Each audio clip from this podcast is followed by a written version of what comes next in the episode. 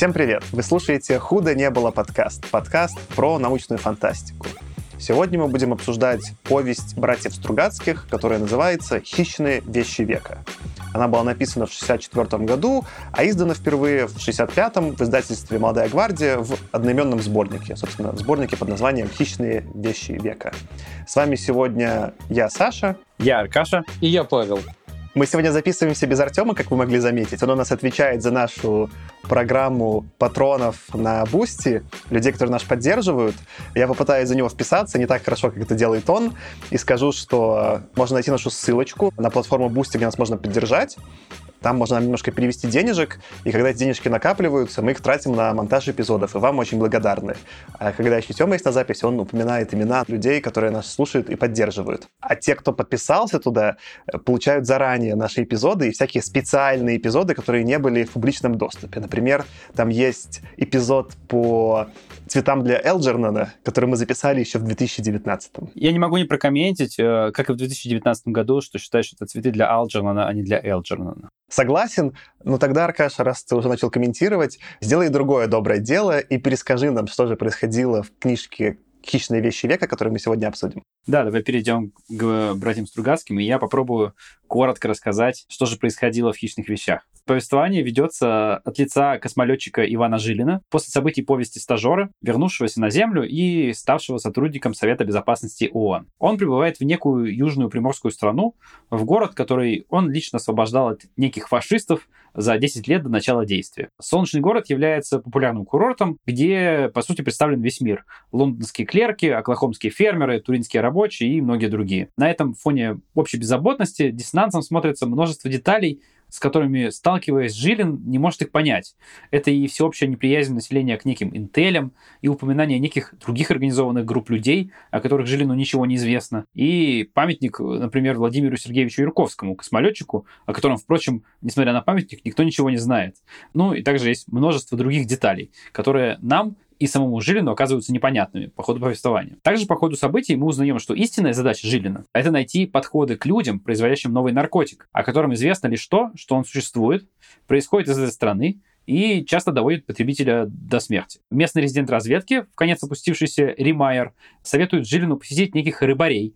Далее Жилин знакомится с разными жителями города, через которых авторы показывают срез местного общества, предающегося по большей части мещанской праздности и гетонизму. И эти люди в большинстве совершенно неприятны Жилину. Посетив, собственно, по совету Римайера рыбарей, которые оказываются, если говорить грубо, местными любителями экстремальных развлечений, Жилин понимает, что Римайер просто пытался избавиться от коллеги, но один из рыбарей наводит Ивана на след, рассказывает про средство для любителей сильных ощущений, которое называют слег. И называет распространителя слега некоего Бубу. Буба оказывается давним знакомым Ивана, Пеком Зинаем, соратником по работе в космосе и войне с фашистами. Он превратился, собственно, в алкоголика, заедающего спирт сахаром и не желающего вспоминать о прошлом. Буба дает Ивану слег, а оказавшийся на самом деле небольшой радиодеталью, и инструкции. Слег нужно вставить в радиоприемник вместо стандартного гетеродина, благо размеры деталей точно совпадают. После этого принять несколько противомоскитных таблеток, лечь в теплую ванну и включить приемник. Опробовав слег, Жилин убеждается, что тот вызывает ярчайшие переживания, в которых исполняются все бессознательные желания, не оставляя никаких неприятных ощущений. Иллюзорная жизнь под действием слега настолько привлекательна, что после нее реальность кажется пресной и серой, вызывая активное неприятие. Жилин обнаруживает, собственно, что слег — это банальный вакуумный тубусоид, то есть фабричная деталь, широко применяемая в бытовых приборах с минимальной стоимостью, и ее можно купить за копейки в любом радиомагазине. Благодаря этому он понимает, что его руководство попало в ловушку стандартного мышления и считает, что если есть наркотик, то есть мафия, производители, распространители. Однако на деле открытие эффекта слега на самом деле произошло случайно, а потом уже начались эксперименты и сложился шаблон потребления. Атмосфера таинственности при этом обосновывается лишь интимностью личных переживаний под воздействием препарата. Смерть же связана лишь с тем, что увлеченный потребитель мог довести себя просто до полного истощения. Так, например, произошло с Бубой, которого Жилин извлек мертвым из ванны. Слег распространяется стихийно, его невозможно ни запретить, ни изъять, ни уничтожить. Иван настаивает, что бороться против слега можно только изменением мировоззрения, борьбой против потребительства. Однако его высшее руководство воспринимает точки зрения Ивана как некое э, философствование, поскольку, в общем-то, ее принятие не предполагает быстрых и решительных мер по ликвидации угрозы. В финале повести Иван принимает решение подать в отставку и остаться в городе, чтобы найти единомышленников и вместе с ними бороться за очеловечивание местных жителей. Его надежда — это юное поколение, которое вырвется из своего круга рая и отправиться в большой мир на великие стройки коммунизма. Спасибо, Аркаш, за этот подробный пересказ. Ну что ж, давайте начнем обсуждать. И у нас тогда классический вопрос. Как вам? Давайте с тебя, Паша, начнем. Паша, как тебе? Конечно, в литературном отношении это не лучшая вещь Стругацких, но мне кажется, что там много, во-первых, попаданий в действительность и в сегодняшнюю, и, видимо, в те тенденции, которые будут дальше, и в то, что было там и до этого.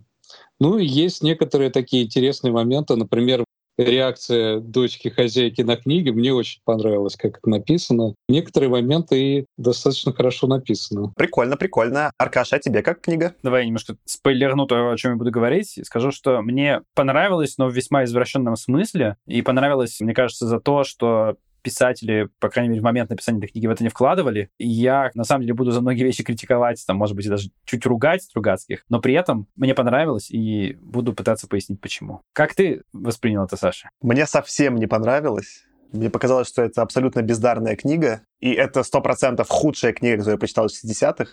Это первая книга, которая одну звезду поставила в 60-х на Гудриц. И, в принципе, я нашел отзыв польского это, понимаю, наверное, критика, который исследовал творчество Стругацких, Войцех Кайтох. Он такой написал отзыв. Начало цитаты.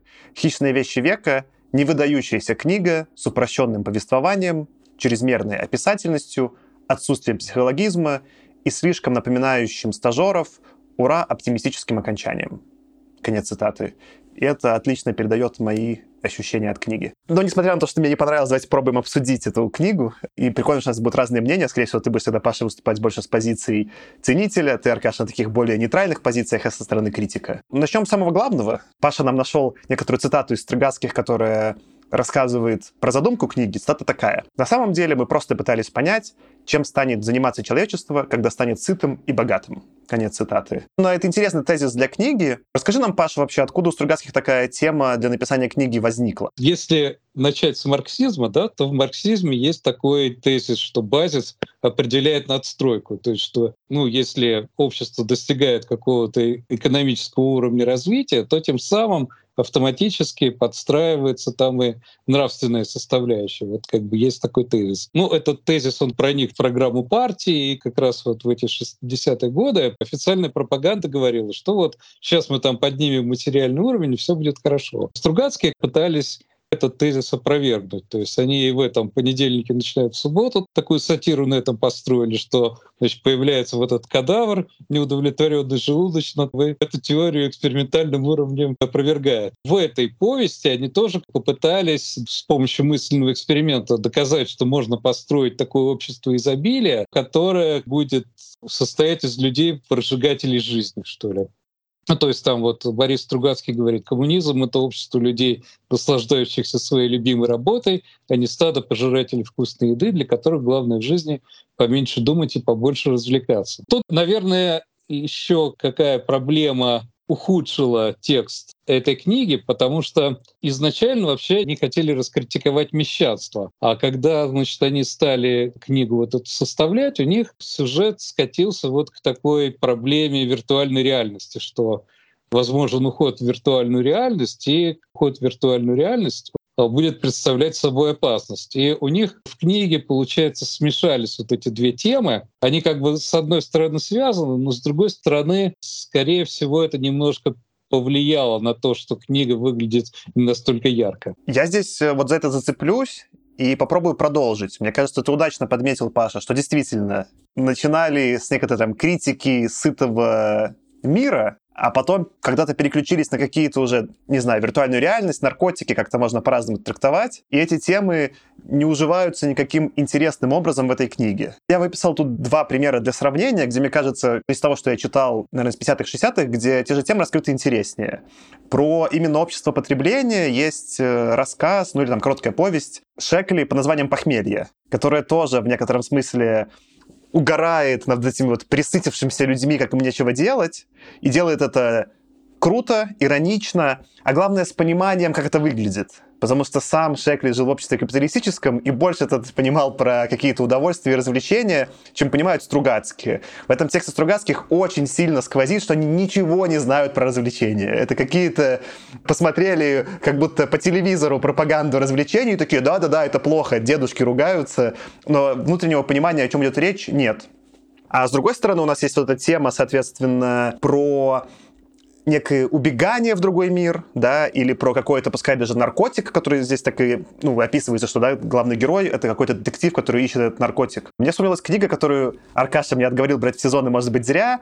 Это «Три стигмата Элдрича Палмера, если не ошибаюсь, название. У Филиппа Дика очень сложное название, но, в общем, там тоже книга про то, как открывают некоторый наркотик, и дальше люди потребляют этот наркотик, но все, что он делает, это переносит их в некоторый виртуальный мир, в котором им очень хорошо. И тут я потом это чуть больше зацеплю, когда будем, наверное, дальше обсуждать. В мире, куда переносится Филиппа Дика, это, конечно, мир фантазий, тоже какого-то потребления идеальной жизни. А у главного героя, конечно, у Стругацких это война.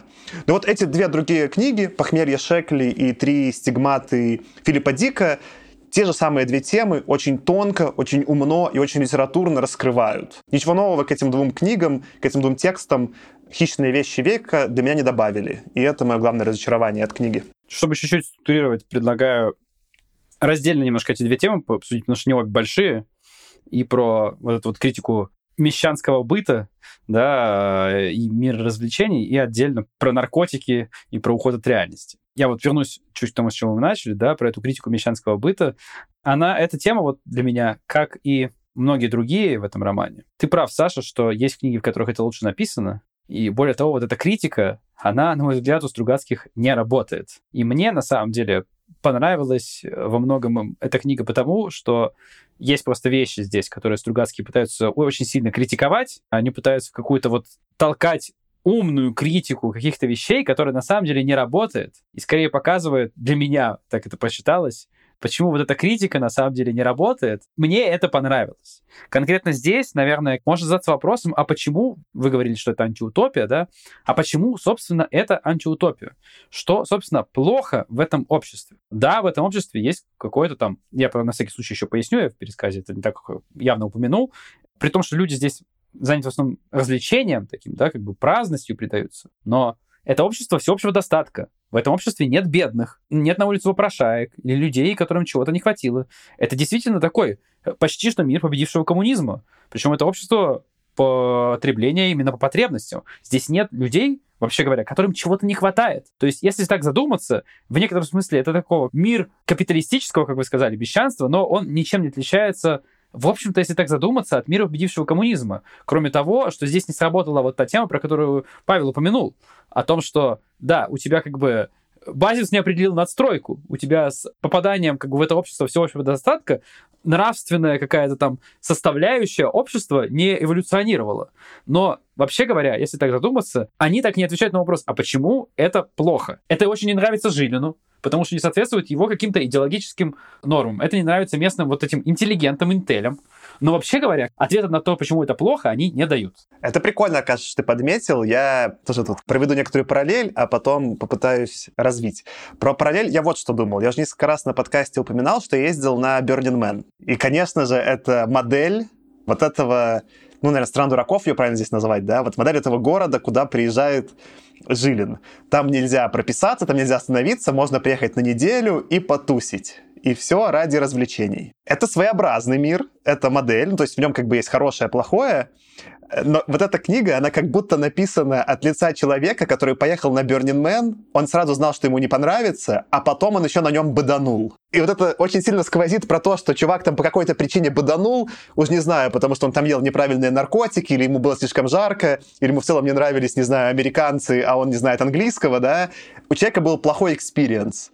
Он дальше как будто описывает то, что является хорошим через призму своего неудовольствия, и это очень неконгруентно, это очень странно звучит. Он действительно, ему не получается доказать, что это плохо, а это прям читается как какой-то, ну, вот этот пост в Фейсбуке, да вот тут полный отстой. И как пост в Фейсбуке это смешно, как три абзаца, а как книга такого типа бурчания не по делу, это не смешно.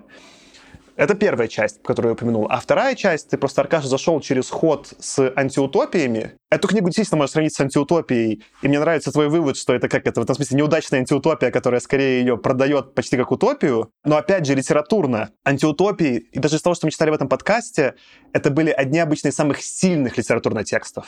Если мы возьмем Хаксли «Дивный новый мир», если мы возьмем Оруэлла 1984, если мы возьмем, в конце концов, Замятина и его там антиутопию «Мы», это все потрясающие силы литературные тексты. И на этом фоне даже базиса у Стругацких нет. Это литературно максимально бедный текст, который проигрывает, не знаю, там, американской фантастике того же времени, но уж точно проигрывает канону антиутопий, сделанных очень искусно. Меня это коробило с чтения книги. Ну, я подчеркну еще раз, что мы сейчас еще, наверное, чуть подробнее поговорим про то, как это литература написана, но меня не убеждает в том, что это антиутопия, не только как это написано, а именно идеологическая составляющая. Я не убежден, что общество, оно больно, которое изображено. Меня очень пытаются в этом убедить, мне намеренно показывают некоторые вещи специально вот преувеличенными. То есть, как бы говорится, что а вот тут вот такое может быть, а вот тут такое может быть.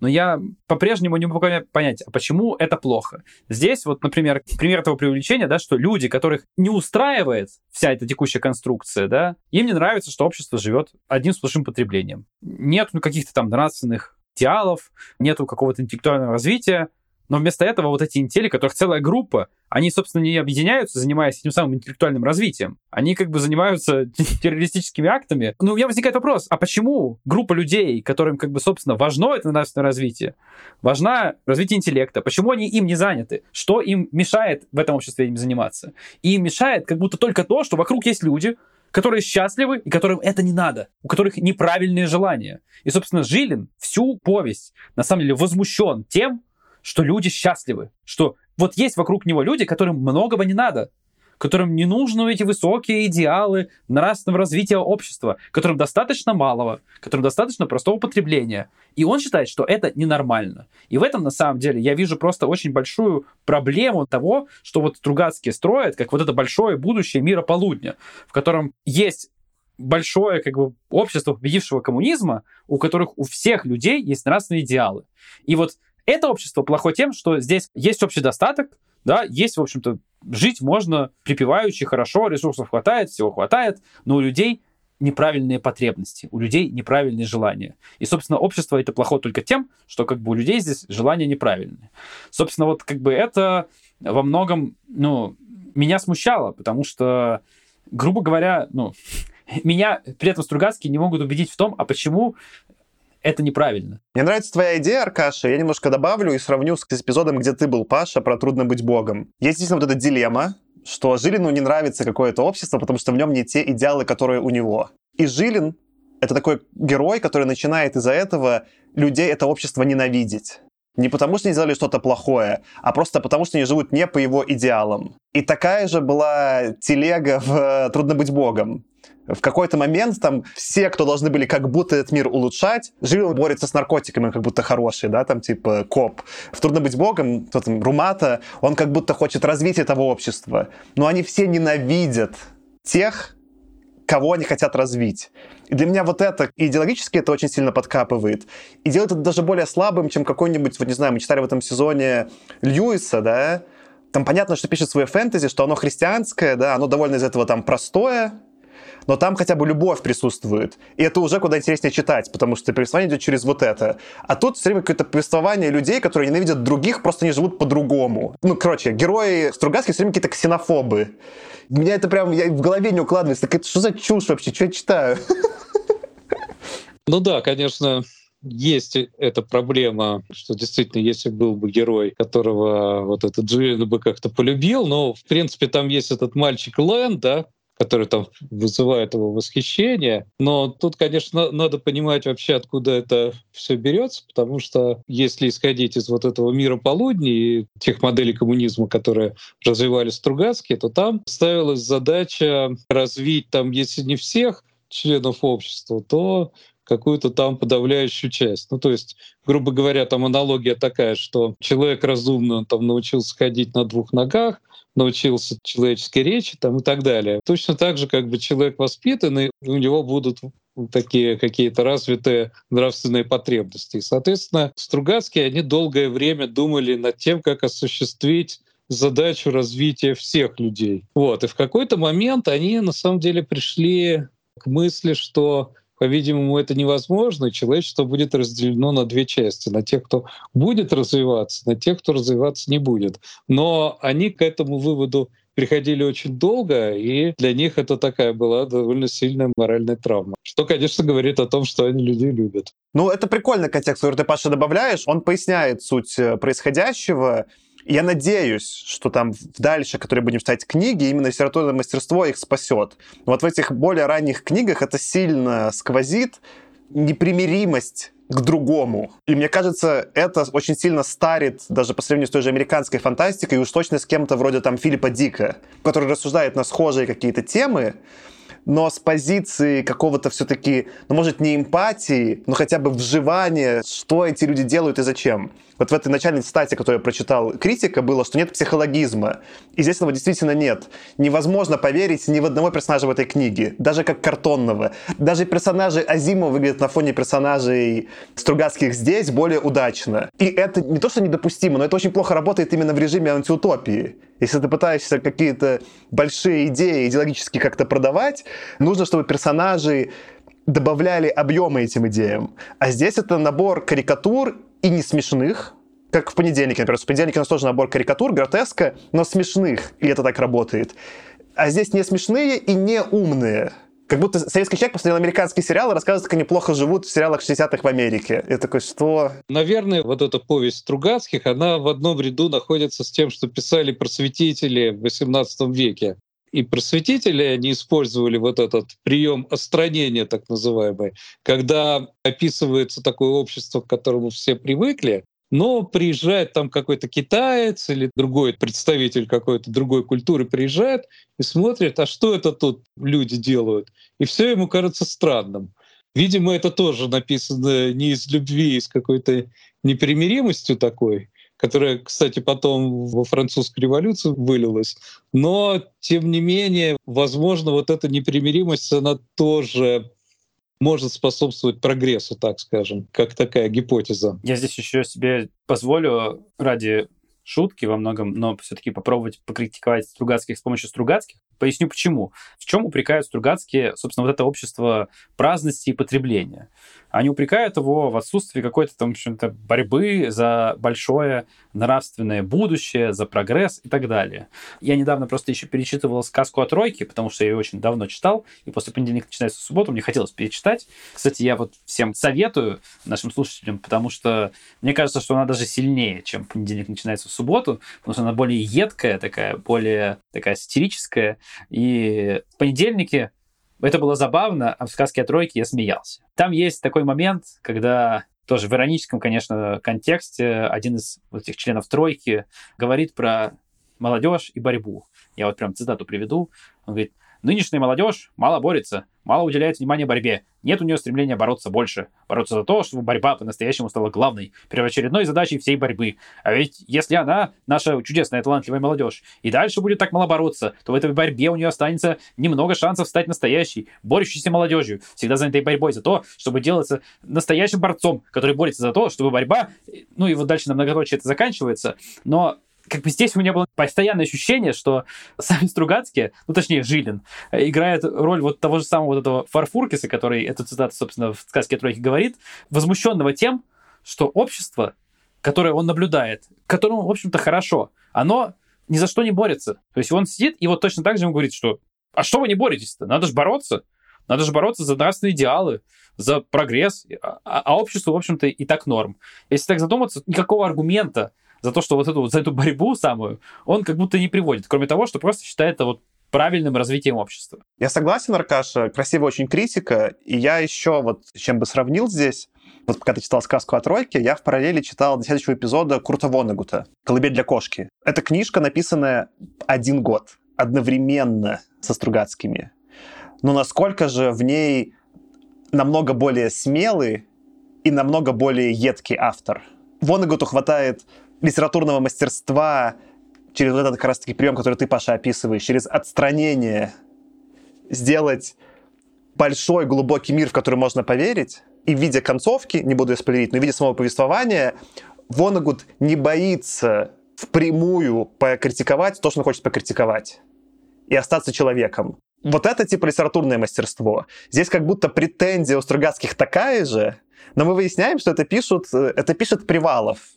Но это Привалов, который решил, что он философ, который ну, таким не является, пишет книгу о том, как должен быть устроен мир, поработав в ничего.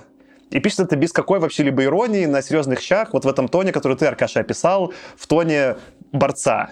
Это максимально неудачный литературный выбор, чтобы сделать даже то, что они пытались сделать Стругацкие. Тут я, конечно, не примену еще отметить, что как для любой советской фантастики, здесь цензура поработала, и какие-то вещи им пришлось дописывать, какие-то убирать. Насколько я понял, конкретно хищные вещи века не так сильно поменялись при цензурировании и редактировании, но, тем не менее, какие-то акценты им пришлось расставить, и, возможно, какие-то вещи, которые выглядят сейчас совсем самыми том смысле, что мы обсуждаем, липоватыми, наверное, может быть, выделяющимися, таковыми у изначального черновика авторов не были. Почему я еще так говорю? Потому что на самом деле вот про всю эту историю, даже сам Борис Стругацкий, он спустя какое-то время, отвечая на вопросы, говорил, что, я сейчас цитату тоже прочитаю, «Этими глазами я увидел мир, не лишенный, разумеется, своих недостатков. В чем-то убогий, в чем-то пакостный, в чем-то даже непереносимо отвратный, но при всем при том, содержащий в себе немало светлых уголков и оставляющий, между прочим, широчайший простор и для духовной жизни тоже. Ведь человек в этом мире свободен. Хочешь, обжирайся и напивайся. Хочешь, развлекай себя нейростимуляторами. Хочешь, предавайся персональному мазохизму. Но с другой стороны, хочешь учиться – учись. Хочешь читать – читай все что угодно и сколько угодно. Хочешь самосовершенствоваться? Пожалуйста. Хочешь, в конце концов, чистить и улучшать свой мир? Хочешь драться за достоинство человека? Ради бога. Это никем не запрещено. Действуй и дайте Бог удачи. Ты волен в этом мире стать таким, каким сможешь и захочешь. Выбор за тобой. Действуй. Я не знаю, изначально они сами не увидели вот этой вот странности в том, что они описали.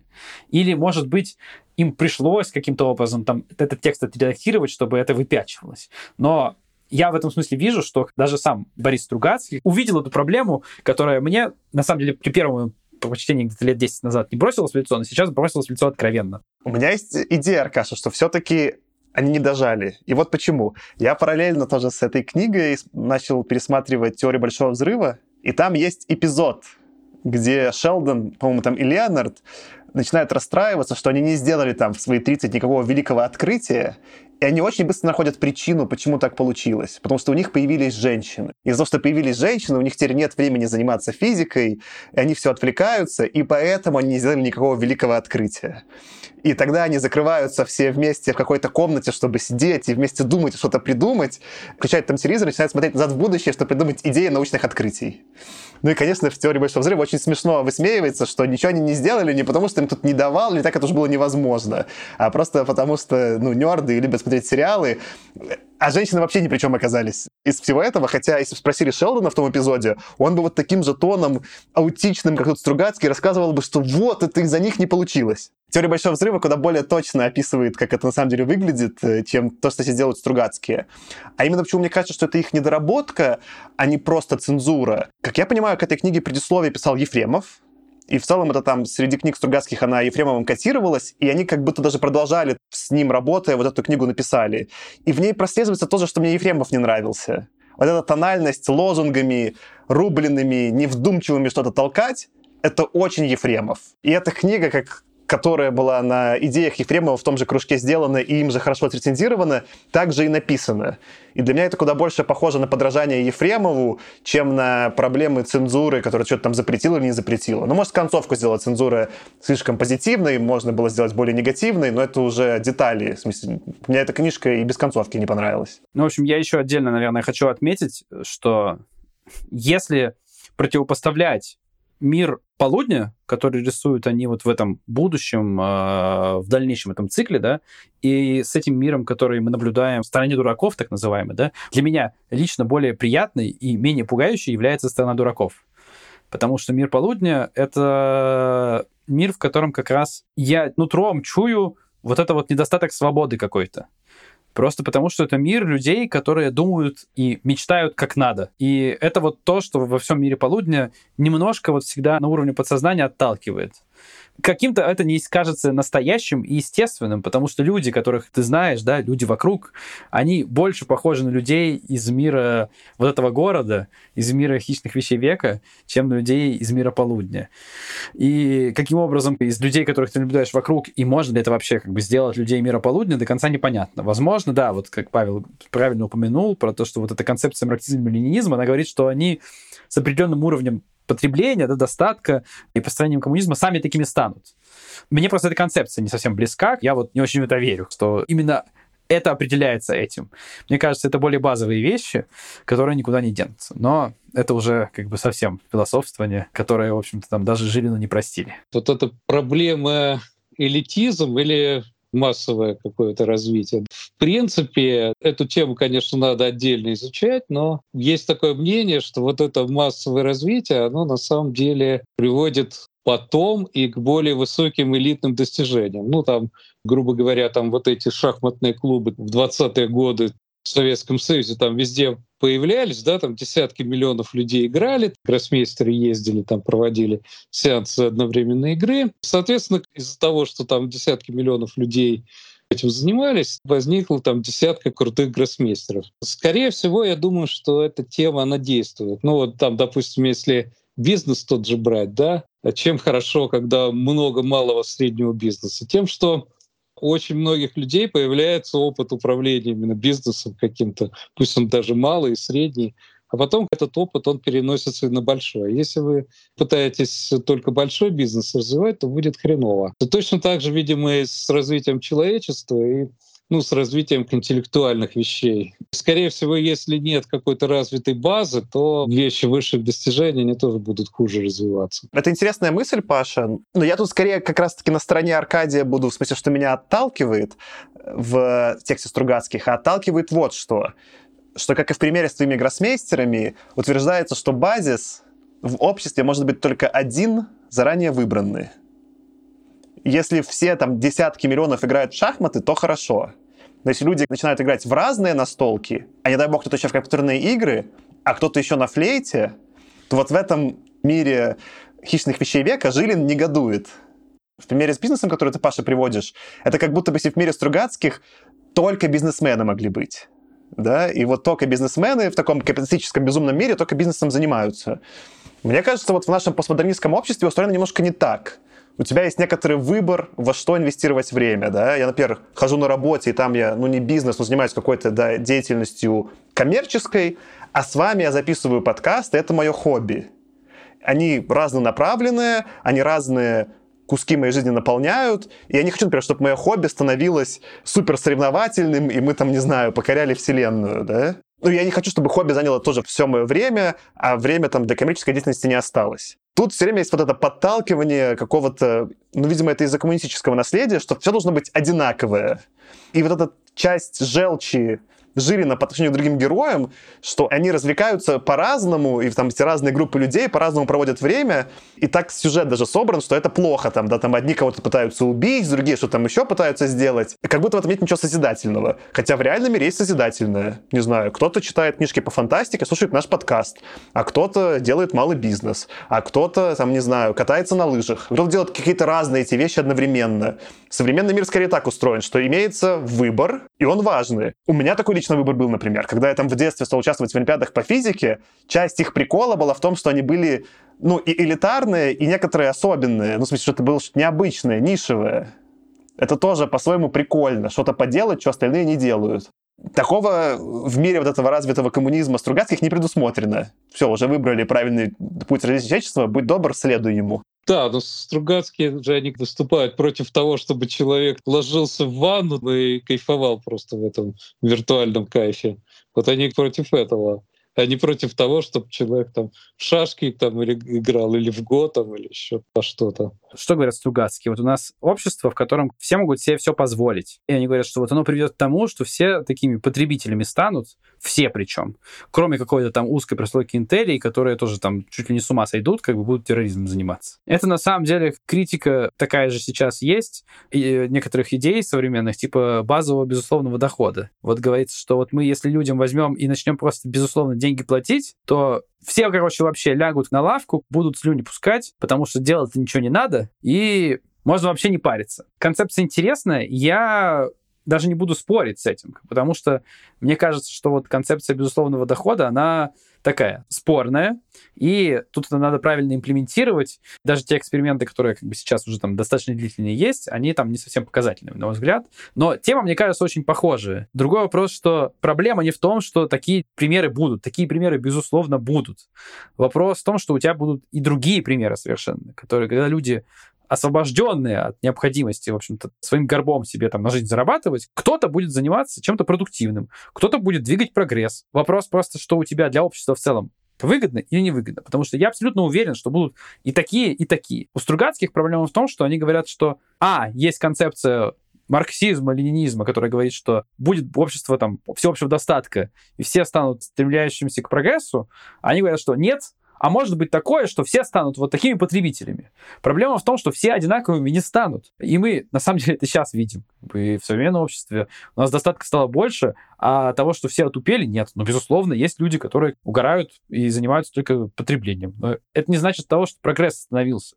Наоборот, как бы прогресс скорее только ускоряется во многих областях сейчас. Мне кажется, они всех чешут под одну гребенку, и это главная проблема. И та же самая главная проблема, если мы перейдем к этому самому слегу, который они критикуют, они говорят, что вот попадает в ловушку мышления, собственно, руководства Жилина, который думает, что если есть наркотик, значит, должна быть мафия, распространители. И точно так же попадают в ловушку мышления Стругацкие, которые считают, что если есть наркотик, от которого ты будешь, безусловно, кайфовать, то у тебя, безусловно, все жители рано или поздно с ним слягут, короче, будут кайфовать и помрут от истощения. Но на самом деле это вообще не факт, что так.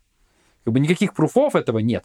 Я бы здесь, Аркаша, развил в две стороны. Одна сторона конкретно про, давай берем термин наркотик и оставим только про виртуальную реальность. Пускай слэг — это способ погрузиться в виртуальную реальность. И здесь написана книга как будто с позицией, что пытаться нам объяснить, почему виртуальная реальность — это плохо как будто такой посыл, они даже про это в интервью говорят, но не получается. Коммунисты пишут книгу, почему виртуальная реальность это плохо, а мне, наоборот, хочется в эту виртуальную реальность. В то время как уже в нашем мире капиталисты снимают фильм «Матрица», и наоборот, строят хороший аргумент, почему виртуальная реальность может быть непривлекательной. И, и вот это как бы первое интересное противопоставление, да, где у капиталистов получился более интересный, но, правда, и в другое время фильм про антивиртуальную реальность или вообще про там какое-то философское наполнение, что есть реальность, что есть нереальность. Но даже если мы это отставим в сторону, да, как просто там виртуальность, невиртуальность, я бы хотел что зацепить, что в этом обществе потребления, которое описано какое-то плохое, да, там какое-то неудачное, в нем персонажи все только потребляют.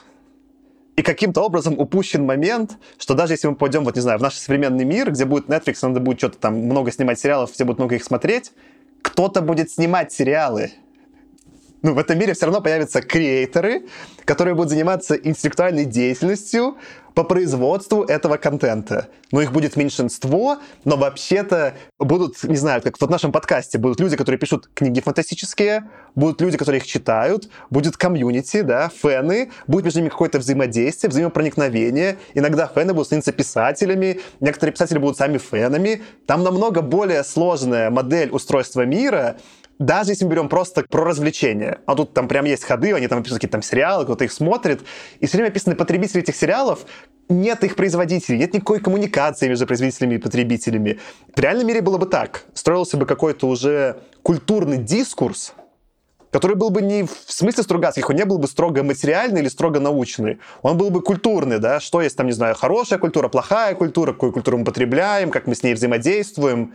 Вот в этом мире Стругацких сериалы начались, а Комикона нет. Некуда поехать э, в косплей нарядиться. Нет такого явления почему-то. А это не так. Комикон есть. У Стругацких у них есть беспилотный автомобиль в этой повести, но, в принципе, можно себе представить, что будет и искусственный интеллект, который пишет сценарий для сериалов и даже снимает, если есть беспилотный автомобиль. Еще, что они в своей книге упоминают, это эксперимент с крысами, о котором я услышал от своего учителя русской литературы. Мне кажется, что, скорее всего, люди знают об этом эксперименте благодаря Стругацким как раз именно этим хищным вещам века. Это эксперимент с крысами, у которых ученые нашли центр удовольствия в мозге, и дали возможность крысам нажимать на вот этот рычаг, которым стимулирует этот центр удовольствия. В результате оказалось, что они все время на этот рычаг нажимают и забывают уже принимать пищу, и в результате умирают от истощения. То есть, в принципе, там, конечно, крысы, они менее разумные, сознательные, чем люди, но люди, многие могут повторить это. Про эксперимент у меня две мысли есть, Паша. Первая мысль, что ну, эта литература была слабо сделана. Ну, то есть, допустим, есть такой эксперимент, и, допустим, мы эту модель развиваем на людей. Что эта книга к этой мысли добавила? Ну, это очень как-то топорно сделано. Вот этот эксперимент, вот дальше зачем-то 200 страниц того же самого, без добавления интересного антуража или чего-то. Это чисто литературная критика.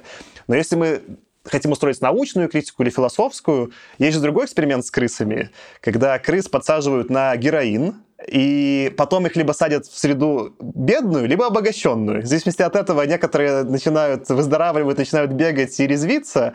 Это среда обогащенная, у них красивый лабиринт, есть чем заняться. А которые сидят в серой клетке, начинают сидеть на героине. Поэтому, опять же, модель, которую не используют, даже на уровне крыс не так работает. Примитивно, как они ее описывают. Во-первых, это так. Во-вторых, мне кажется, модели с крысами, все равно, это очень надо всегда аккуратно переносить на людей. Просто все эти эксперименты на крысах, которые очень любят часто, скажем так, философы, или я бы даже сказал, скорее, как бы, ну, такие популяризаторы науки переносить на людей, но они не переносятся там. Есть даже еще более популярный эксперимент, так называемая Вселенная 25, когда там множество крыс поселили в таком как раз-таки обществе всеобщего достатка, когда у них хватало и ресурсов, и всего, и размножаться они могли и так далее. А это общество с какими-то подробностями выродилось, причем там еще очень любят какие-то там совершенно безумные моменты оттуда там вытаскивать, что, мол, там появились самцы, которые как бы с самками не размножались, и вот, смотри, смотрите, вот как бы у нас разгул ЛГБТ, что угодно можно натянуть, найти нужный эксперимент с крысами.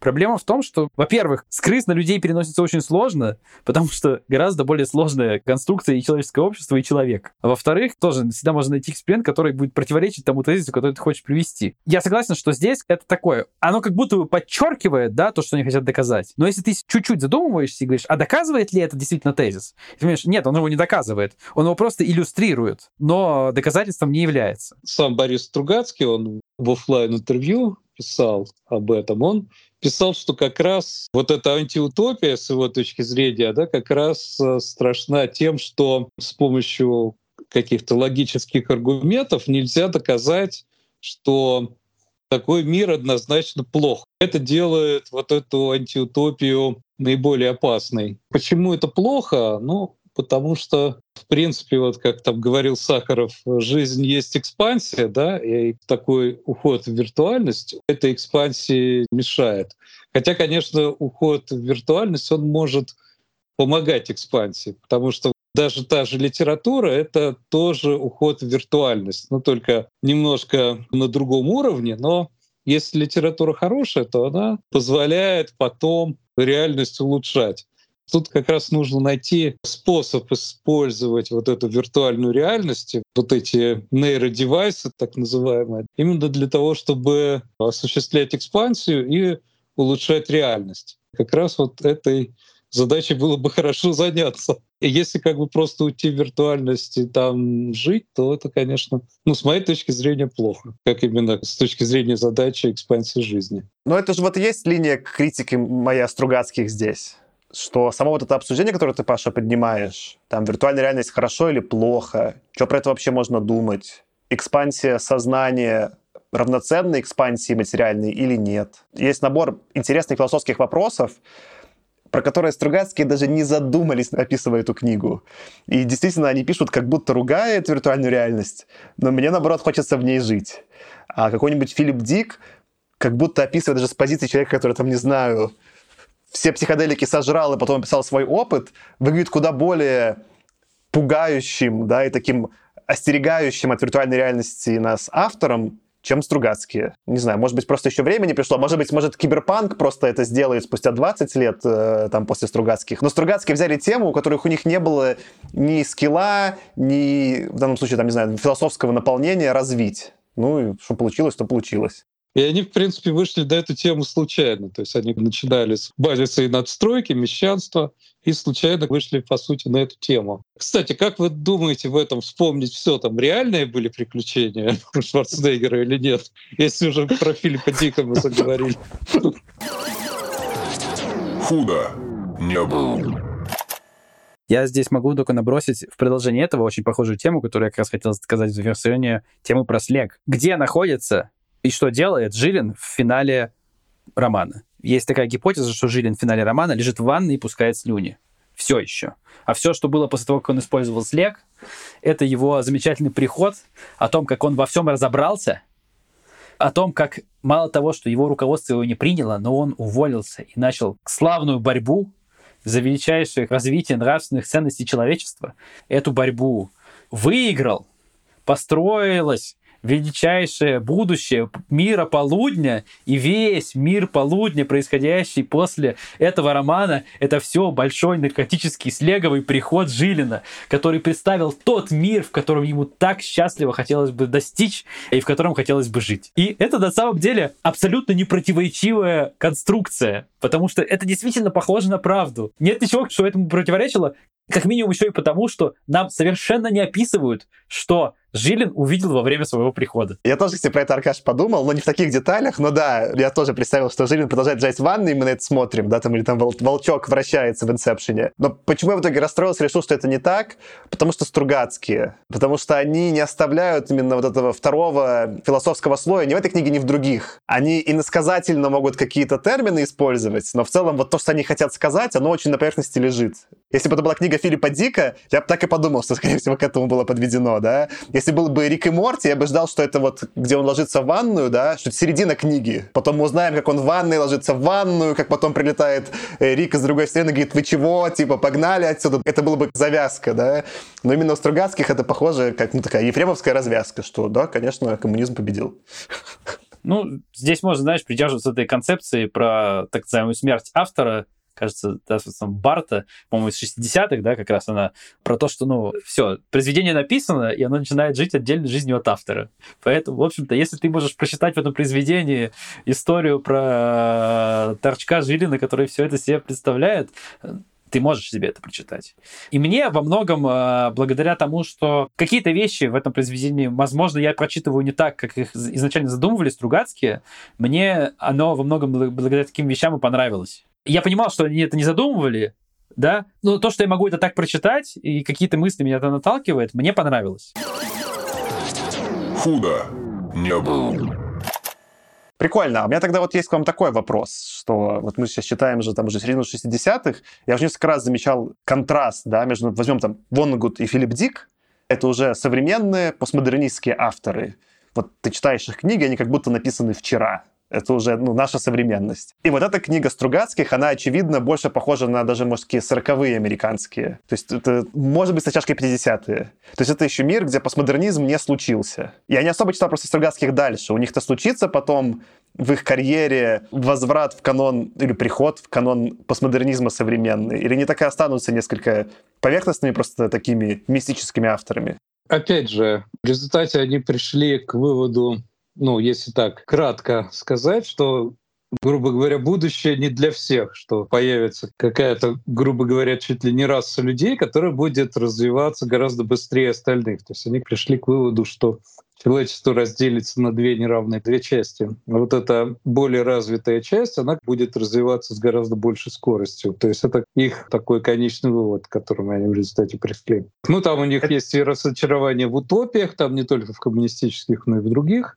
Но это как бы дальше уже будет. Основной вывод — это да, будущее не для всех. Это интересно, что сейчас здесь, Паша, рассказываешь, потому что в целом и там отчасти моя критика вот этой книги и «Трудно быть Богом», что они немножко похожи на такую слабо смоделированную настольную игру. Как будто вот вводятся какие-то юниты, да, вот в данном случае у нас там есть какие-то там рыбари или рыбари, я не знаю, как правильно, интели, там еще другие персонажи, да. То есть они явно вводятся как сразу какие-то группы людей. И внутри них там у юнитов нет никаких наполнений. И дальше какое-то как будто происходит это вот моделирование как разные группы людей могут взаимодействовать, и в зависимости от книги Стругацких, да, к этому добавляется чуть больше или чуть меньше литературы. Все-таки в «Трудно быть богом» литературы было больше. Поверх там вот этого деления на, я не помню, там, черных, э, серых, я забыл, как они все назывались, неважно. Было какое-то, да, еще там добавлено повествование и сюжет, которые это как-то вместе собирали. На мой вкус все еще не супер гениально, но хоть как-то собирали. Здесь это просто набор ну, фресок, что ли, эпизодов, да, такая, типа, калейдоскоп, не собирающее это все вместе. Нет никакого мяса именно литературного, что вот люди, психологизм, персонажи. И вот это моделирование такое очень странное настольной игры, которая даже не про боевку, а как будто это такая социология, только как какая-то очень примитивная местами. Вот это, видимо, какая-то фишечка Стругацких, мне она не заходит. Я бы, ну, мне интересно про социологию, но тогда уже что-то поумнее сделайте. Меня, знаешь, еще ощущение было такого процедурала когда вот нам рассказывают, вот чувак что-то расследует, натыкается на это. Если уж мы говорим про то, как это литературно написано, я согласен, что это слабее, чем другие вещи, которые я читал у Стругацких. То есть там я там не знаю, в каких-то их книгах даже вот, может быть, покритиковал бы еще больше и поругался, но они, тем не менее, написаны, мне казались лучше местами. Если сравнивать с тем, что мы уже обсуждали, и понедельник начинается в субботу, и трудно быть богом, конечно, здесь, мне кажется, там, эта книга слабее в плане того, как она написана, в плане того, насколько это было легко читать. Не в смысле тем поднятых, да, но в смысле того, просто вот, насколько это приятно написано с точки зрения просто литературного прочтения. Может, здесь это еще связано с тем, про что они знают. То есть, условно, понедельник начинается в субботу, это книжка про быт сотрудника НИИ. Они сотрудники НИИ, в смысле, они просто пишут про свою жизнь и знают, про что пишут. А тут они как будто пишут про какое-то общество развитого там капитализма или чего-то, не особо понимают, о чем речь идет. Может, какая-то такая еще есть, э, не их просто поле, в котором они хорошо плавают. Сложно тут сказать. Очевидно, Аркадий Стругацкий достаточно много знал Японии по своей работе, когда он в военной разведке работал, и там был вот этот Роман Ким, который в этой разведке на японском направлении там очень большую роль играл. Кстати, вот если о «Трудно быть богом» говорить, эта аналогия, она бросается в глаза, что там Румата — это такой э, разведчик-нелегал, да? Я с удивлением узнал, что, оказывается, в Японии тоже были нелегалы. Это советские граждане из Центральной Азии, которых туда забрасывали, они там жили, говорили типа мы японцы, там туда-сюда, и что-то там разведывали. Вот, это с одной стороны. С другой стороны, Аркадий Стругацкин общался с каким-то человеком, который работал с вот этими людьми, которые в Африке там национально-освободительным движением занимались, и он говорит, что вот этот их герой, который из «Хищных вещей века», он один в один вот тот, кто руководил этим национальным освободительным движением, говорит теми же словами. Ну вот вы помните, герой, с которым они разговаривают, какие задачи должна выполнять революция. Вот он говорит, вот эти люди, они говорят точно так же рассуждают, точно так же говорят. В принципе, Стругацкие, ну, у них были какие-то сведения о загранице, превышающие какой-то уровень, который был средний в стране явно. Я бы даже более того сказал, что их, наверное, можно рассматривать как такой think tank, который как-то пытался рассматривать различные сценарии развития и выходил на какие-то неожиданные выводы. На уход там, в виртуальную реальность или вот, например, на этот левый терроризм, который я не знаю, где это было, описано или нет.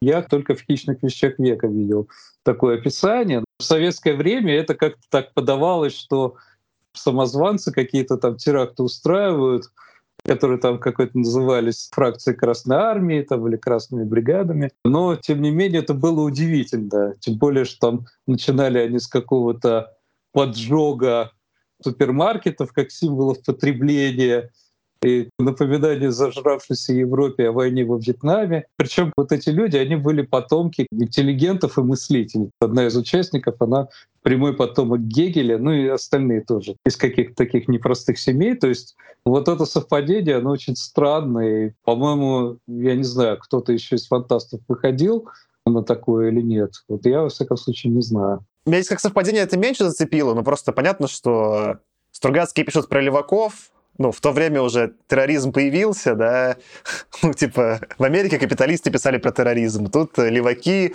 вот соединилось, и, наверное, есть какое-то совпадение, да, с этим вот РАФ. Меня здесь больше рубанула в целом вот эта направленность военная или на военщину.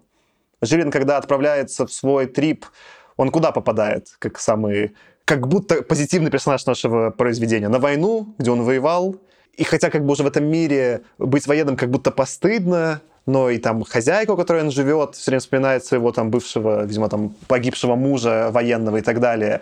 Это все какой-то мир довольно странный, довольно дикий и очень странно пугающий на наши реалии, да, там современной России переносящийся. Только люди, которые убивают и злы на всех, могут построить какое-то будущее. И это почему-то позитивные персонажи. Мне это, конечно, из э, текущего европейского контекста 2023 просто непонятно решительно. На самом деле общество на две части разбивается. Есть э, действительно там, если смотреть по воспоминаниям, ну там в частности была такая физик и летчица Рокобольская, она тоже вспоминает, что на самом деле какие-то самые светлые моменты ее жизни, они связаны там были вот с тем, как они там с фашистами воевали. Хотя в последующей жизни она тоже достаточно много сделала. Но если там говорить о молодежи вот этих 60-х годов, был такой очень интересный социологический опрос, где их спросили, какие самые важные достижения были в 20 веке. И 39% по 39 назвали Великую Октябрьскую революцию, ну типа социальное преобразование. Потом, значит, успехи в космосе. Потом, по-моему, 8% назвали преобразование природы, 7% борьбу за мир и, по-моему, 3% вот Великую Отечественную войну. Это вот молодежь 60-х годов, то есть уже там у следующего поколения вот это акцентирование ценности войны, оно как бы сошло уже на нет. Тем не менее, да, были действительно люди, у которых как-то это оставалось. Среди тех, кто это прошел, там, видимо, были те, кто вообще хотел забыть, но были те, у кого там это как-то в подкорке было. Ну, если судить по воспоминаниям, которые публикуют люди. Соглашусь с тезисами озвученными, что мне вообще было до конца непонятно, зачем вот здесь так явно подчеркивается военное прошлое Жилина, который вот конкретно вот здесь, вот в этой стране воевал с какими-то фашистами 10 лет назад. Возможно, авторы считали, что это в некотором смысле как-то связывает Жилина с этой историей да, с вот этой страной, каким-то образом привязывает его эмоционально. Но я, во-первых, эм, этой эмоциональной привязанности здесь никаким образом не прочитал. А единственное, что я здесь могу просто дорисовать себе историю, это просто какой-то там человек, который воевал, и просто на него это повлияло, и он до сих пор ищет с кем бы повоевать. Ему надо объявить войну кому-нибудь. Вот сейчас он бы объявил войну обществу потребления. Оно неправильное, на его взгляд. И он ему мягкую войну. Он, конечно же, не будет, как вот эти вот интели, да, террористы, закидывать кого-то бомбами. Он будет по-умному с ним воевать. Но ему нужно с ним воевать. Вот эта вот цитата про борьбу, которую я говорил, да, персонажа Жилина, она завязана. А это какое-то естественное стремление человека или это результаты там ПТСР, которые он на войне заработал. Я, на самом деле, себе вот именно благодаря вот этому военному прошлому, скорее как бы историю с ПТСР могу докрутить крутить из того, что человек, ну, ну понятно, что война травмирует людей. То есть Добавляет ли это какой-то глубины персонаж Жилина? Да как будто нет. И вот мне это казалось все время странным. Зачем это Стругацкие дописали? Возможно, это, да, действительно, вопрос там в 60-е это совершенно по-другому считывалось, но из современных лет как бы это выглядит немножко странно. Худо не было. Я бы еще, наверное, хотел чуть переключиться. Мы некоторые вещи уже упомянули. Есть очень много забавных совпадений, которые Стругацкие в своем романе описали. Совпадений с такой современностью, наверное, какими-то там предсказаниями это считать совершенно будет неправильно, но совпадений действительно много. Я, наверное, из наиболее понравившихся, просто интересных мне, могу упомянуть историю про мыльные оперы. То есть вот они рассказывают о том, как какие-то там парикмахер смотрят какой-то там тысячесерийный сериал про парикмахеров, и как бы там упиваются, они всем городом это смотрят. Он спустил всего 15 серий, и они так над этим сочно стебутся. А вот если подумать, в 60-е еще не было этих бесконечных Санта-Марий или Санта-Барбара, или вот всех этих сериалов, которые действительно бесконечные. Это действительно, они очень четко угадывают паттерн вот этого вот потребления, и что такое возможно. И мало того, что возможно, очень похожие вещи потом вылезают. Ты хорошо подмечаешь, Аркаша. Я даже в одном интервью с Стругацкими видел, что у них был все-таки inspiration, вдохновение. Уже были радиоспектакли они подслушивали радиосериалы, вот как, например, там Орвел, mm. как там «Война миров», все такое, они вот такое уже послушали и как бы экстраполировали. Ну, что все равно делает это прикольным. Но опять же, выступая со стороны любителей американской фантастики, мы читали «Фаренгейт» Брэдбери, и там тоже уже в 50-е это есть. Там э, ну, то ли жена, то ли девушка персонажа все время смотрела как раз-таки сериалы по телевизору бесконечно, как теледрамы. Про Брэдбери, про 451 градус. В советское время того же Булгакова в эти 60-е годы можно было купить только за 150 рублей теми деньгами. за сумму, которая могла превышать размер зарплаты. Поэтому их прогноз о том, что книги в будущем будут раздавать бесплатно, что там появится какой-нибудь буккроссинг или так далее, это тоже для своего времени был такой удивительный прогноз. И вот, наверное, наиболее понравившийся мне момент, как вот эта девушка реагирует на то, что у него книги. Это еще что? Книги? Зачем вам? Как зачем? С вами просто беда, опаздывает, таскается с какими-то книгами. Или это порники? Это Минск, сказал я. Дайте сюда. Боже мой, какая глупость. Все три одинаковые. А это что такое? История фашизма. Вы что, фашист? Что вы в УЗИ? Тогда зачем вы в это? Вы что, будете их читать, перечитывать? Ничего не понимаю, сказала она обиженно. Вы мне так понравились сначала. Мама говорит, что вы литератор. Я уже перед всеми расхвасталась как дура. А вы, оказывается, чуть ли не интель. Да-да-да, это тоже очень смешно было. Еще я могу отметить вот этих рыбарей, то есть ибари — это такие экстремалы на максималках. То есть это чуваки, которые сознательно ставят себя в какие-то там ситуации огромного риска для жизни, и это тоже довольно забавно, как они прописывают это именно как паттерн потребления какой-то, которого в целом в 60-е, мне кажется, еще не было настолько популярно. Паттерны просто по приколу пойти, я не знаю, попрыгать с вышки там с тросом, да, как бы что-то там ради острых ощущений, или там с парашютом прыгать, или еще что-то такое подобное. Это было, безусловно, но это не было паттерном массового потребления. Они именно описывают это таким образом. И это действительно тоже интересное такое попадание. То есть там, оно во многом, там, не знаю, мне кажется, может быть случайное, но с реальностью очень забавно рифмует формируется. Еще один — это рейвы. Вот эта дрожка, это, конечно, вот прям рейвы в чистом виде. Я не знаю, вот Саша из Берлина смеется, наверное, столица рейвов. Я подумал, что смешно, что я живу в Берлине. Я так ни один рейв не сходил, потому что мне рейвы не нравятся. И технически из-за того, что мне рейвы не нравятся, как будто я мог бы, знаешь, гнать вместе с героем на дрожку, но нет, я гоню на Стругацких. Я прям представляю, как целый Беркайн стоит, и такие кричат «Дрожка! Дрожка!». Это прям вообще довольно реалистично, на мой взгляд. Понятно, там механика немножко другая, то есть они какие-то психоволны испытывали. Однако, тем не менее, ну, то есть вот феномен, да, массово там люди собираются, как-то тусят, немножко в какое-то измененное состояние создания входят.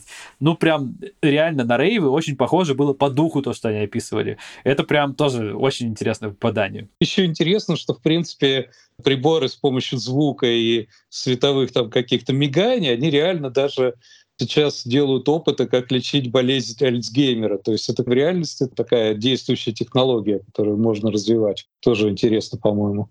Ну и, конечно, очень хочу упомянуть про вот это общество меценатов. Про него очень мало, но упоминается, что это какие-то там богатеи, которые скупают произведения искусства и специально их уничтожают картинно.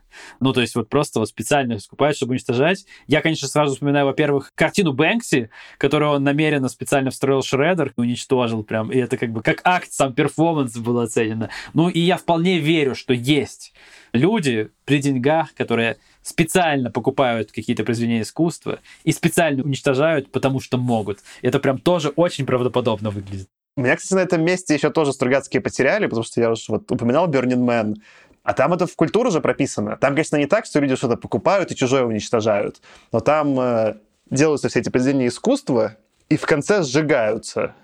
Ну, многие из них, потому что часть ДНК — это как раз-таки показать временность и вот этот опыт, ну, как бы в некотором смысле возвысить над объектом. И у меня поэтому уничтожение как таковое объекта искусства если это не вандализм, да, типа, не вызывает э, напрямую отторжения. Я не понял, типа, ну прикольно чуваки делают. Это же не как вот эти, которые там безумные там против ойл, что они просто портят картины, чтобы что-то там про ойл продавать, это никак не связано. Ну, в смысле, они вредят и против э, потепления борьбы, и картинам вредят. Это вот эти воинствующие леваки мне не нравятся всех видов. Я не принимаю, да. А в принципе, если богатые чуваки, если, не знаю, купил себе Илон Маск, не знаю, какую-то картину, ему почему-то нужно было ее уничтожить, в целом я не вижу, да, в каком-то разрушении только негативное. А тут явно только негативное подается, я такой, что? Почему? Почему очевидно, что это негативно? Я не понял. Ну, они здесь рисуют специально эту картину так, что они просто еще и выкрали это произведение искусства, что оно украдено или там специально там как-то похищено, неважно. То есть они вот это подчеркивают. Но да, там именно подчеркивается, что это же произведение искусства, как можно его уничтожать? И я с тобой абсолютно согласен, что вообще говоря, в уничтожении произведения искусства какого-то там прям негатива не вижу. Я, в общем-то, там большого негатива не вижу. Я тоже не согласен с этими актами вандализма, но в уничтожении, я не знаю, оригинальной Моны Лизы, типа, я не вижу какой-то глобальной потери для человечества на самом деле, потому что картина сохранится так или иначе во множестве репродукций. Идея, которая изначально за ней лежит, как бы над ней по-прежнему можно также гадать. И, в общем-то, что человечество теряет с потерей вот оригинального холста, на самом деле большой вопрос. Но это такая отдельная тема, я думаю, что не будем сейчас сюда углубляться. Меня намного больше смущало бы безразличие к искусству чем если люди какие-то любят и пытаются, знаешь, там сохранять картины, есть какие-то там реставраторы, это же целый движ, оно же само по себе разрушается, и он точно в какой-то момент Монолиза перестанет существовать. Но там есть какой-то целый движ, да, чтобы это было не так. Это классные чуваки.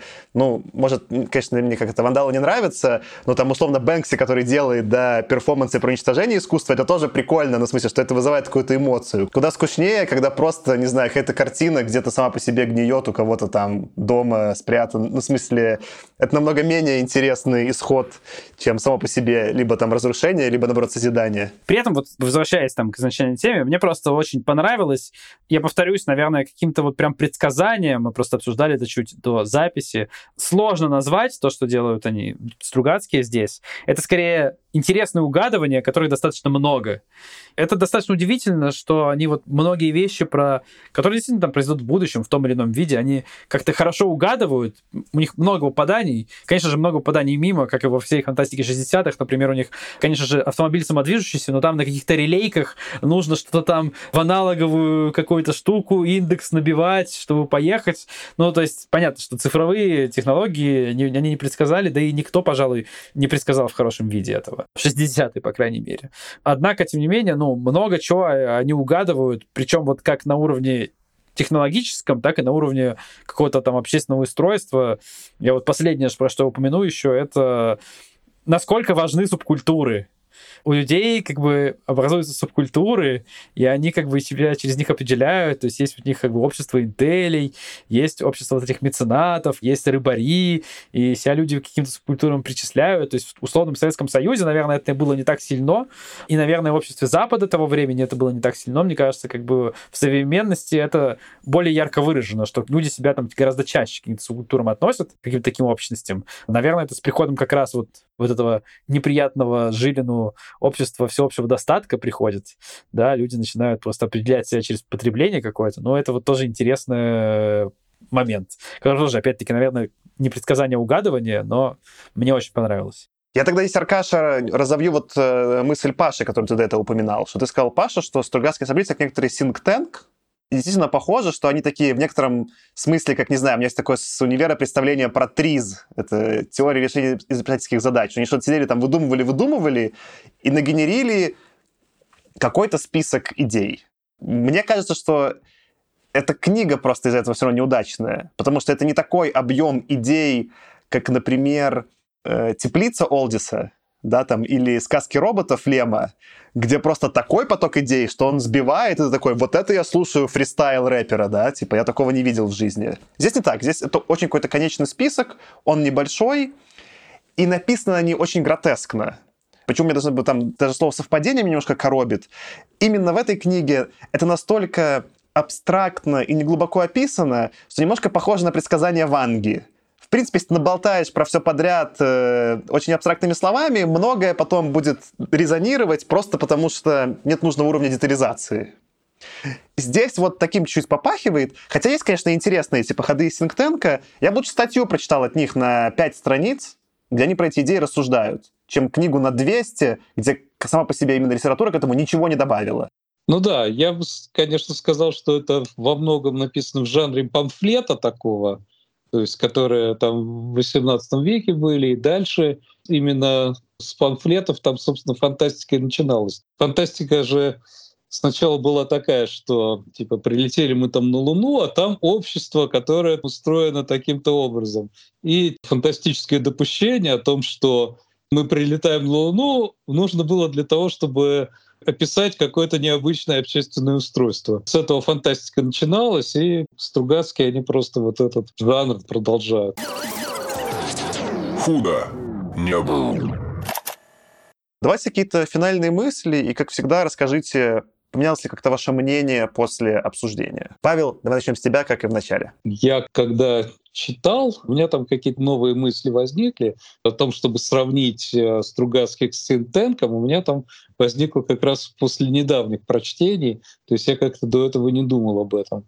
Если говорить об этом новом прочтении «Хищных вещей», то, мне кажется, они очень ясно показывают, э, насколько сложным может быть решение такой непростой проблемы, вот как та, что описана у них в книге. И вот то решение, которое, допустим, эти интели демонстрируют, оно дискредитирует их мысли, саму интеллигенцию, грубо говоря. Такая ситуация, даже если они там содержательно правые, сами их действия, они делают их неправыми. Тут, конечно, нужно искать какие-то другие пути, какие-то другие способы, и они конечно, не могут быть простыми. Вывод, к которому я пришел, что все сложно. А в результате обсуждения я подумал, что, наверное, все еще сложнее, чем я до этого думал.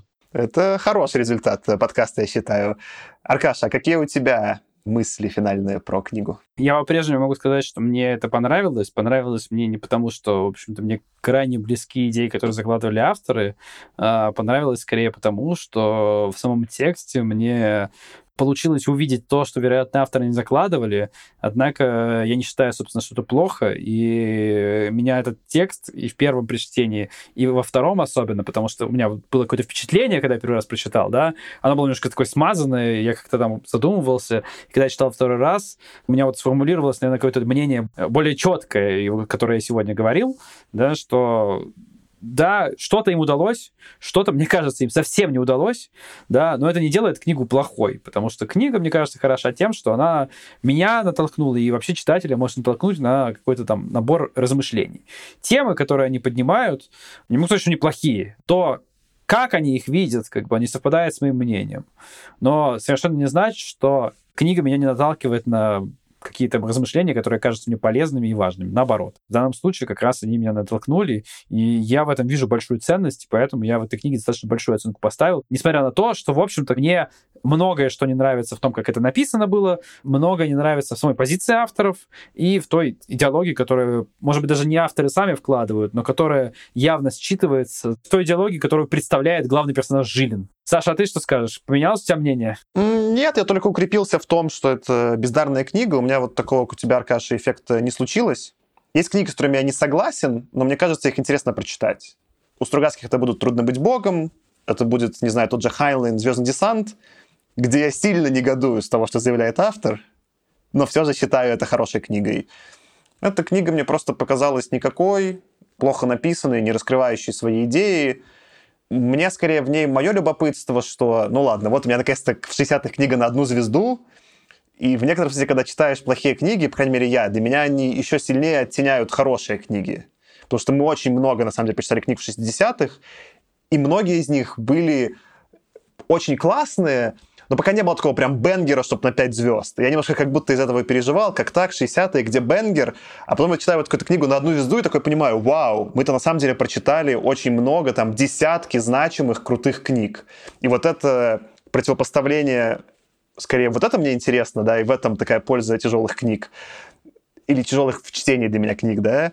Но есть еще две смешные мысли. Первое, что мы там обсуждали и думали с Пашей записать «Час быка» Ефремова, и теперь мне очень страшно, потому что там страниц больше, и мне вряд ли понравится. Я прям, конечно, я буду страдать, но я попробую продраться. Я еще добавлю мысли, которые мне только что натолкнул, про сравнение с другими книгами. Сравнивая с другими книгами Стругацких, которые я читал, мне кажется, вот сейчас я задумался о том, что эти хищные вещи века, здесь есть просто вещи, которые Стругацким, как мне кажется, не удались, я вот уже про них говорил, и мне кажется, они хорошо подчеркивают, на самом деле, то, что Стругацким, может быть, не очень хорошо удается, по крайней мере, на мой вкус.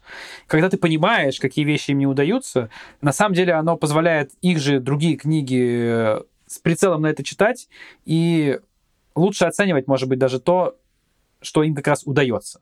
Потому что когда ты понимаешь, что вот эти, эти и эти вещи, у них оказываются немножко смазанными, мое мнение насчет них не совпадает, когда ты это отфильтровываешь и оставляешь все остальное, другие книги, мне кажется, могут даже вот лучшими красками заиграть. Сейчас мне даже хочется почитать что-то вот еще раз из э, творчества, их тем более я читал далеко не все. Наверное, попробую и попробую в этом ключе посмотреть. Да, Аркаша, я вот, наверное, про это хотел мысль, которую так и не сказал, что интересно почитать неудачную работу каких-то авторов, чтобы лучше понять, что они пытаются сделать.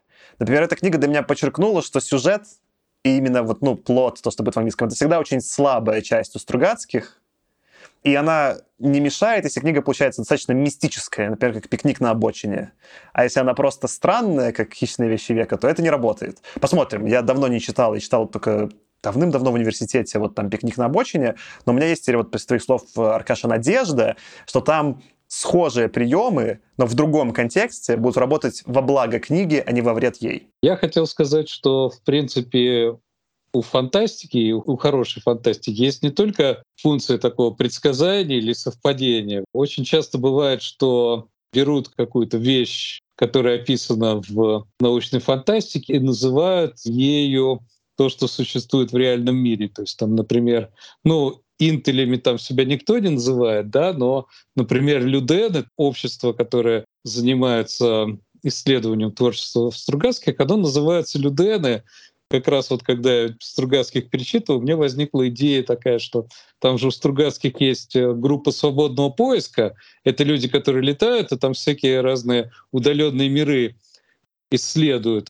Просто у меня есть такая идея, что можно компьютерные игры заменить на игры в космосе, то есть на то, что люди будут э, не Майнкрафт в виртуале строить, а Майнкрафт на Луне реальный. И как типа попутно развивать технологии. А насчет ГСП у меня возникла идея такая, что можно сделать э, группу солнечных парусов, вместо группы свободного поиска группа солнечных парусов, и человек может покупать себе группу солнечных парусов и летать там в свободном поиске, и исследовать какие-то астероиды. И это как бы будет заменой компьютерных игр и выведет людей из виртуальности ну, в преображение реальности. Я тогда буду ждать, когда на Амазоне появятся солнечные паруса за разумную цену, чтобы на следующий Black Friday себе заказать вместо приставки. Но на этот Новый год захожу себе PlayStation 5 пока все-таки. Тогда мы заканчиваем. Спасибо, что слушали нас. У нас есть канал в Телеграме, напомню. Мы там постим эпизоды, отвечаем на вопросы.